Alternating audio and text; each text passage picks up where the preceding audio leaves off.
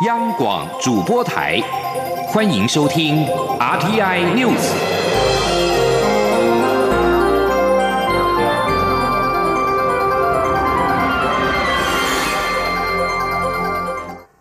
各位好，我是主播王玉伟，欢迎收听这节央广主播台提供给您的 RTN News 新闻。首先带您关注，内政部长徐国勇今天在立法院表示，中央疫情指挥中心今天将正式公布新版的公众集会指引。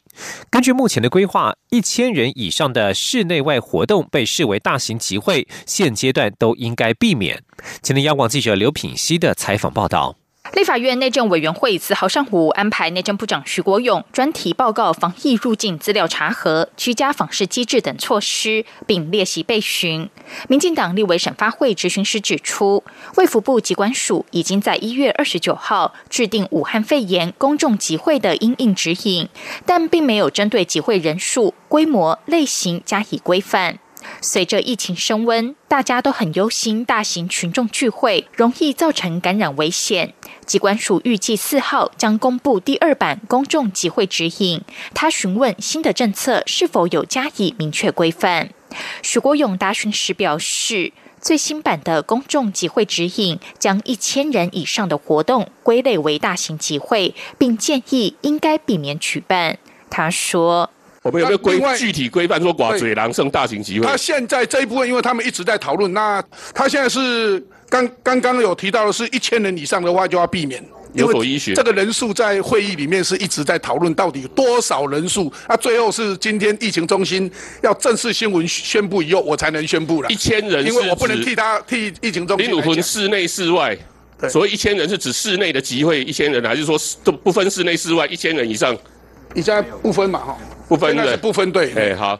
此外，审发会指出，台湾第三十二例武汉肺炎确诊个案是非法外籍看护，外界担忧非法移工恐成防疫破口，但指挥中心指挥官陈时中不赞成现阶段强力取缔非法移工，认为恐怕会造成看护的人力缺口，引发民众恐慌。对此，徐国勇表示，陈时中的意思应该是目前所有人力要以防疫为优先。如果警政署与移民署投入人力查缉非法移工，将导致防疫人力不足。他也强调，非法移工绝没有就地合法化的计划或想法。央广记者刘品熙在台北的采访报道。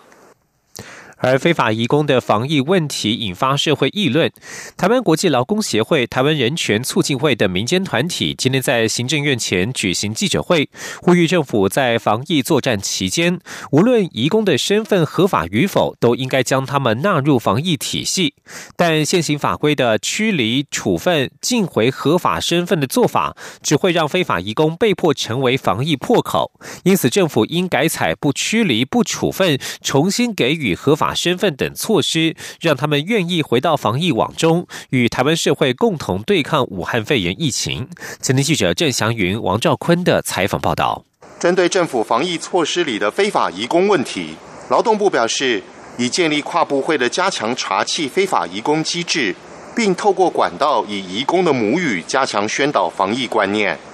劳动部还提供民众检举奖励金，提高检举诱因。避免行踪不明移工非法工作成为防疫破口。台湾国际劳工协会研究员陈秀莲表示，无证移工长期游走社会边缘，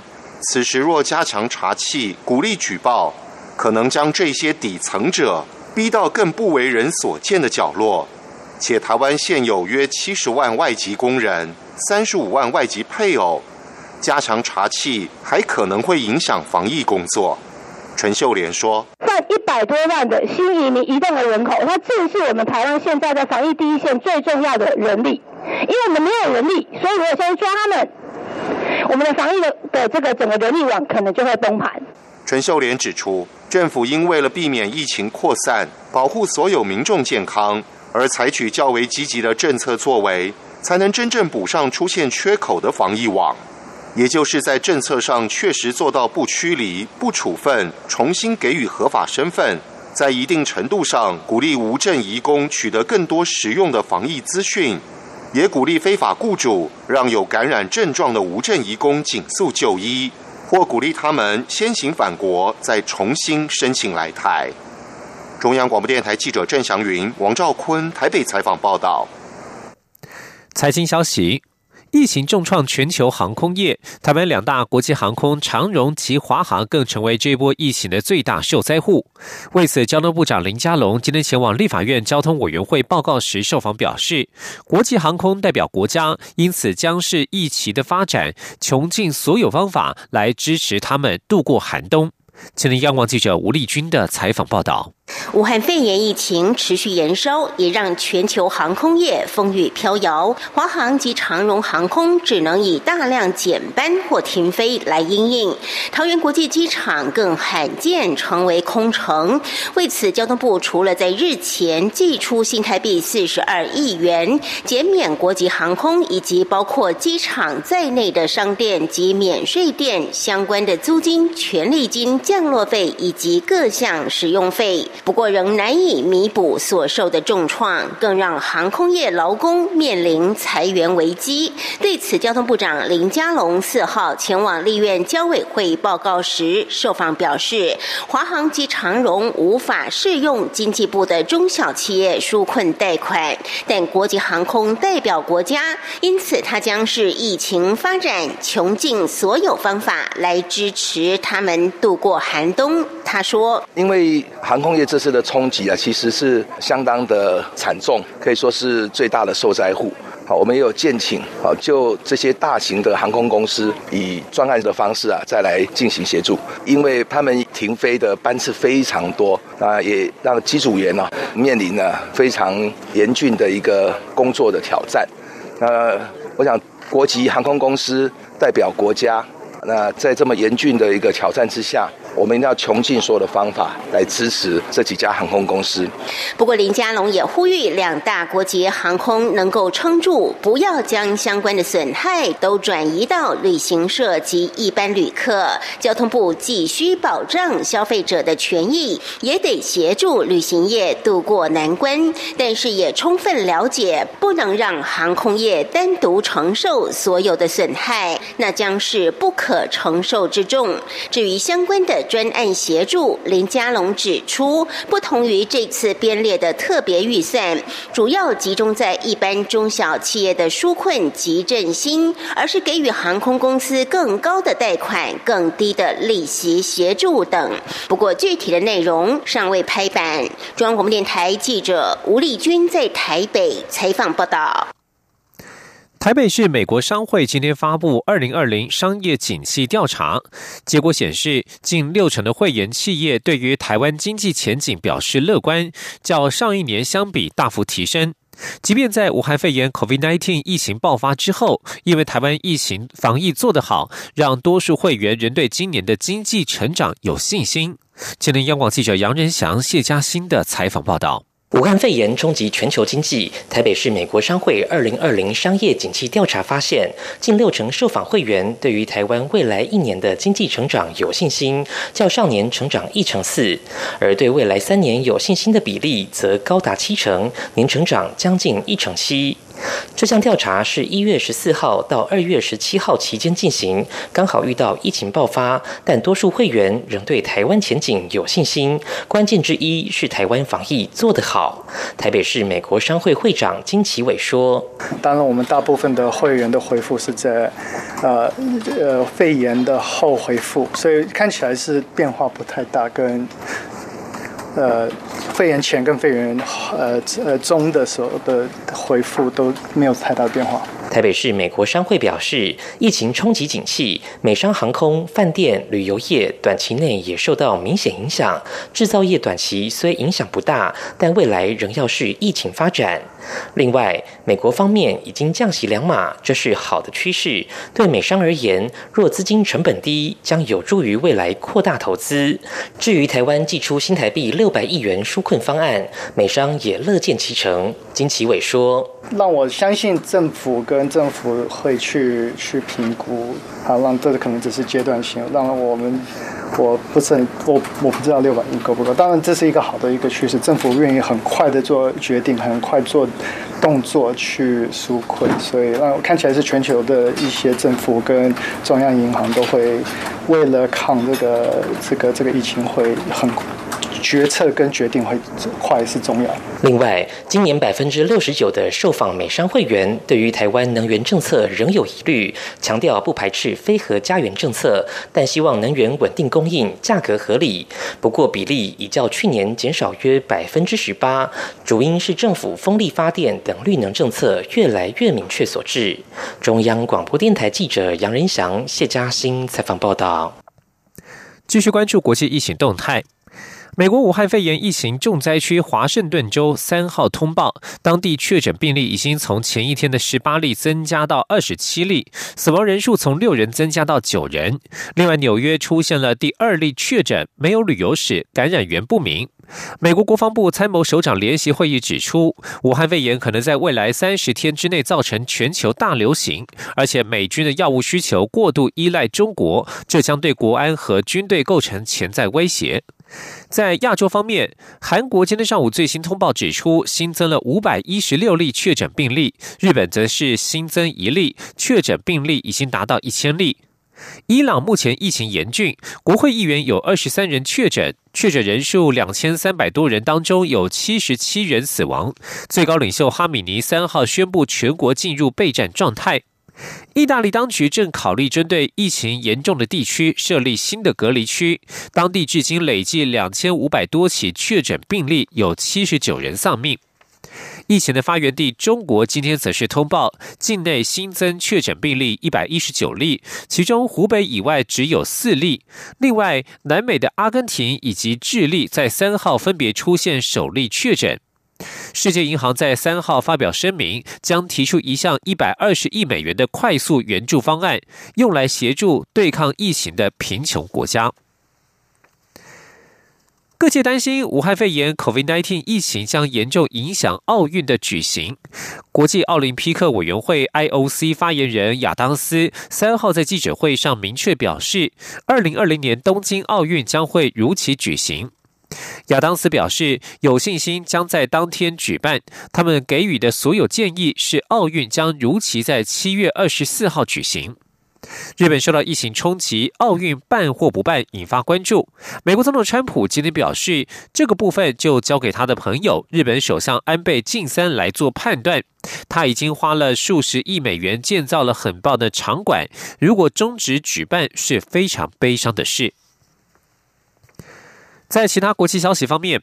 美国民主党在三号举行重要的超级星期二初选投票，有十四个州同步进行。根据美国媒体报道，稍早的维吉尼亚州、北卡罗来纳州以及阿拉巴马州之后，前副总统拜登再拿下了田纳西州以及奥克拉荷马州的胜利，使得他累积获胜的州已经来到五个。根据出口民调，拜登获胜的州大部分是有较多黑人居民的南部州，显显示他在非裔美国族群拥有强大的支持。在超级星期二的十四个州当中，截至目前，桑德斯只拿下他的家乡佛蒙特州，这个州以白人占绝大多数。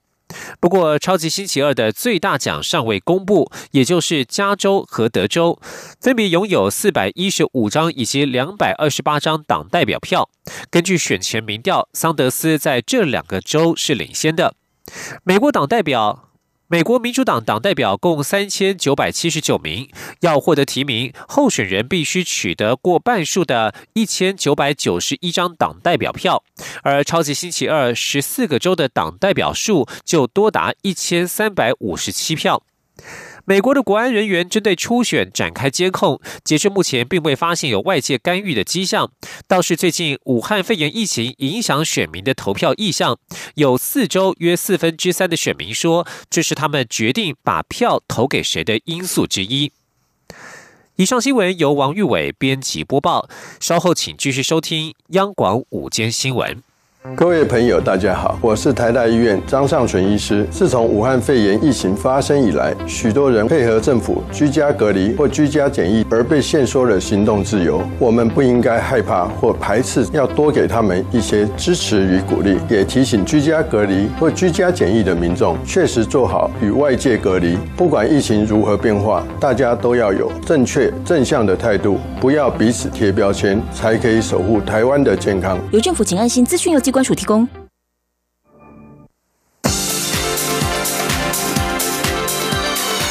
这里是中央广播电台台湾之音，欢迎继续收听新闻。听众朋友您好，我是张顺祥，欢迎您继续收听新闻。美国联邦众议院预计当地时间四号下午进行台北法案记名表决。联署众议员三号表示，北京持续威胁孤立台湾，美国理应与理念相近伙伴站在一起，法案将能够传达强而有力的讯息。美国众议院三号审议稍早稍作修正的参院版台北法案。与会的议员要求以记名表决的方式对法案进行投票，表决预计在四号下午，也就是台北时间的五号进行。众院版的台北法案连署人之一的民主党籍众议员西奇里尼三号在院会当中表示，中共不断试图限缩台湾在国际上活动，包括了夺取台湾的邦交国。他强调，台湾是个共享美国对民主承诺的伙伴。在中国试图威吓、孤立台湾之际，美国应该与伙伴站在一起，而法案将能够对台湾友人、中国政府传达强而有力的讯息。知情人士表示，由于参院版的法案遭到修改过，即使法案台北时间五号在众议院表决通过，还是需再送回到参议院表决通过一次，才会送出国会，交到美国总统川普签署之后生效。焦点回到台湾。为了力抗俗称武汉肺炎的 COVID-19 疫情对台湾国内产业带来冲击，行政院提出上限是新台币六百亿的特别预算，并在今天在立法院的财政委员会审查。对目前国际有一些机构下调台湾今年的经济成长率到百分之二以下，主计长朱泽民在备询时也强调，如果六百亿特别预算能够通过执行，今年台湾的经济成长率保二没有问题。请听央广记者陈林信宏报道。武汉肺炎疫情持续在全球蔓延，对于台湾产业到底会造成哪些冲击？经济部长沈荣金四号在立法院财委会备询时表示，内需产业像是饭店、餐厅和观光等，由于大家不敢出门消费，受影响最大。至于制造业属于中间材的部分，会因为中国停工，产业链受到影响。西部来看，石化业因为和中国连结度高，汽车零件制造业也因为国际分工。受到的冲击都会比较大。至于国内的面板业，这次可以说是捡到了，因为没有输出，所以反而没有受到影响。武汉肺炎对产业影响是否进一步冲击台湾国内经济成长率，也令外界关注。英商渣打银行三号首次下修台湾经济成长率预估，从年初的百分之二点二调整为百分之一点九，主要是认为台湾在贸易、投资与中国高度相关，中国产能受损将连带冲击台湾第一季表现。不过，仍为亚洲四小龙最佳。另外，标普全球评级也下修台湾。今年经济成长率五十个基本点至百分之一点九。不过，主计长朱泽明在备询时则强调，只要中央政府因应此次疫情提出的纾困振兴特别预算六百亿能够通过并予以执行，台湾经济成长率今年保二不会有问题。朱泽明说：“我们能够确定的那个所谓的。”政府的一个消费跟投资啊，会增加一百多亿，那个部分大概会增加零点零八的成长率。至于那个移转性的支出，因为那个金额的话，像信用保证基金那个一百亿是不会产生国民所得，因为它只是移转而已。其他的到看它的执行情况，在如果说执行顺利的话，那个部分大概也可以增加，大概是零点一五左右的一个成长率。高泽明也指出，内需固然会受到疫情影响，但会集中于实体店面。目前电子商务和外送平台发达，再加上不少台商持续留在国内，也会增加国内消费的动能，因此消费影响没有如想象中严重。中央广播电台记者陈林信宏报道。为避免俗称武汉肺炎的 COVID-19 疫情造成行政机关的瘫痪，行政院已经着手规划各部会异地办公。对此，法务部长蔡金祥今天表示，已依照行政院的规定进行详细的规划。另外，针对新竹县男子林东京不配合居家检疫爬爬灶，遭到地方政府的重罚。蔡金祥指出，若遭到罚的民众不缴纳罚还，行政执行署会强制执行。记者刘玉秋的报道。武汉肺炎疫情持续延烧，为避免疫情造成行政机关瘫痪，政府决定提前部署，规划各部会分区或异地办公。一旦疫情指挥中心发布采取异地隔离命令，即即刻采取作业。立法院司法法制委员会四号邀请法务部长进行立法计划与业务报告。法务部长蔡清祥面对记者询问有关异地办公的议题时表示，法务部已依照行政院的指示规划。有，我们依照行政院的规定啊，有做详细的规划。而对于新竹县传出有一名男子林东京在居家检疫期间失联，且数度变更地址，新竹县卫生局决定依法对林东京重罚新台币一百万元。媒体询问，若林东京不缴纳罚款，是否有进一步处分？蔡兴祥说，将采取强制执行作为。呃，法务部所属的行政执行署，如果对于行政裁罚不缴纳的话，我们会依法强制执行。另外，多名立委在执行时皆关切，防疫期间假讯息满天飞，该如何应应？法务部调查局局长吕文忠指出，调查局为了防治二零二零大选的假讯息，从去年八月就成立假讯息防治中心，至今仍持续运作。目前针对防疫部分，截至三月三号为止，接获的情资有五百六十一件，立案的有五十五件，十六件十九人移送。这些假讯息的来源大多。都是来自中国大陆，但因为在境外侦办较为困难。民进党立委刘世芳则认为，假讯息防治中心的执行绩效不高，起诉率低，定罪率低，犯罪成本也低，应该检讨。蔡清祥则说，调查机关会详细搜证，也会要求检察官尽速侦结，起诉后发布新闻对外说明。中广电台记者刘秋采访报道。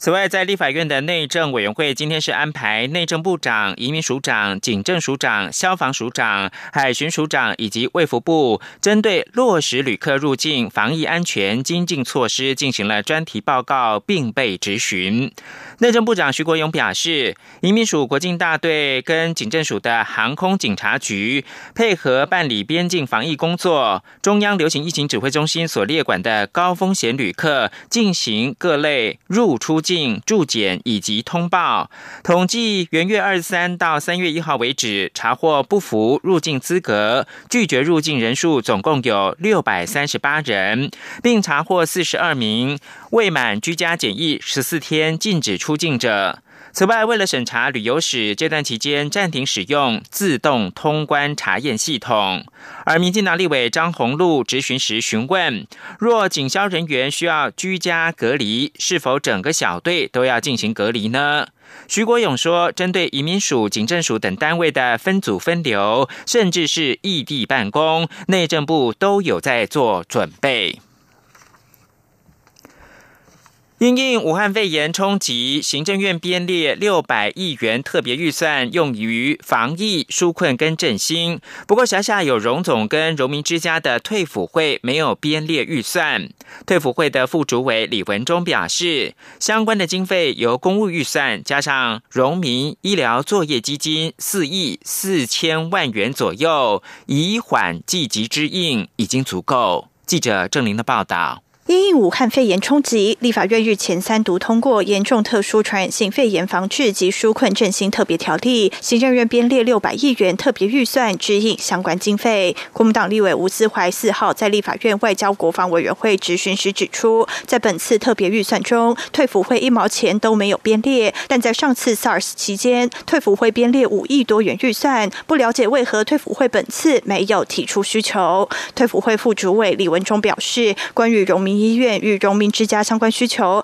退辅会是以缓积极，防止之应。我我们这个呃以呃这个呃以以缓积极哈之应哈，公务预算的部是两亿六啊六六千九百万亿元啊，荣民荣民基金会的荣民医疗作业基金会一亿七千一万的。换句话说，我们认为从我们的公预算跟从我们的基金预算这样子哈合起来哈四亿啊四亿大概三千。呃，四亿大概四千万的已经足够。吴思怀追问，退辅会去年编列的预算都有科目，但退辅会负担的防疫责任相当重大，把相关预算移缓计及后，年度内有相关需求，该如何支应？李文忠解释，退辅会给付部分，例如荣民月退或一次退，年初给付是现有的荣民，但年底一定有荣民凋零，所以这部分一向都有要缴库，其他业务不会受影响。民进党立委赵天麟也关切，退辅会辖下许多农场受疫情冲击，游客大减，导致收入惨淡，有无相关隐隐作为？退辅会事业处长张小珍则说，在疫情期间，民众大多观望，虽然有试着推出促销方案，但目前看来成效有限。因此，目前各农场就是练自己的身体，加强过去比较疏忽的部分。张小珍说，例如农场内部软硬体设备、步道、客房内部整修等，可以帮助农场的整体规划。会请各农场提报计划，赶在疫情期间做好内部加强。商品销售部分，除了原先实体通路外，也正是多角化经营必要。除了农场本身网络商店，也与部分电商平台合作，将商品上架贩售。央广记者郑玲采访报道。晋升太空科技公司打造出国内首支的商用火箭“飞鼠一号”，因为发射基地是农牧及林业用地，引发了争议。科技部长陈良基今天在立法院答询的时候表示，国研院仅是委托发射筹在，无权干涉发射情况。但若是违法使用土地，他当然不同意。请记者杨文军的报道。台湾第一支由民间自制的探空火箭——晋升太空科技公司打造的“飞鼠一号”，日前因天候问题未执行发射任务，预估三月中会再发射。然而，他们的发射基地为农牧及林业用地，属于违建，持续引发争议。原住民委员、无党籍立委高金素梅四号于立法院质询科技部长陈良基时指出，台湾完全没有相关法规，例如国外发射火箭时，观看距离都要超过十公里，但当时发射时大家都是近距离观看，万一发生爆裂怎么办？且发射火箭是否会产生有害物质？违法使用土地还能继续发射吗？高金素梅更批评，根据国研院与晋升科技公司的合约，已经产生权责关系，但科技部却撇清关系。对此，陈良基回应表示，国研院仅是委托发射筹载，无权干预发射情况。但若是违法使用土地，他当然不同意再发射。他说：“只要回答我，你同意不同意？八月十三号。”他三月十三号还要再试射，你同意吗？当然我不同意。好，谢谢。新科原住民委员、民进党立委武立华质询时也指出，发射火箭若是不安全的，就应该要把法规做好，建议订定太空事业办法。他强调，尽管现在不知道主管机关是谁，但生父生母不详时，科技部应该就是奶妈奶娘。民进党立委黄国书则认为，发射火箭若让民间企业单打独斗，当然不可能成功，因为违反的事情可多了。如果政府不帮忙，一百年都不可能发射火箭。中央广播电台记者杨文君台北采访报道。国际新闻：科学家三号表示，空气污染严重的肆虐全球，使得全球人口的平均余命缩短近三年，而且每年有八百八十万人因为空污问题提早死亡。空污造成的提早死亡人数远高于疟疾跟艾滋病。根据这些科学家在医学期刊《心血管研究》发布的研究报告，消除因为燃烧煤、石油、天然气所释出的有毒物质和会造成肺阻塞的微粒，将能够使人类的平均余命增加整整一年。研究结果显示，跟其他造成人类提早死亡的因素来相比的话，空污每年会造成提早死亡人数比疟疾高出了十九倍，比艾滋病高出了九倍，比酒精造成的提早死亡人数高出了三倍。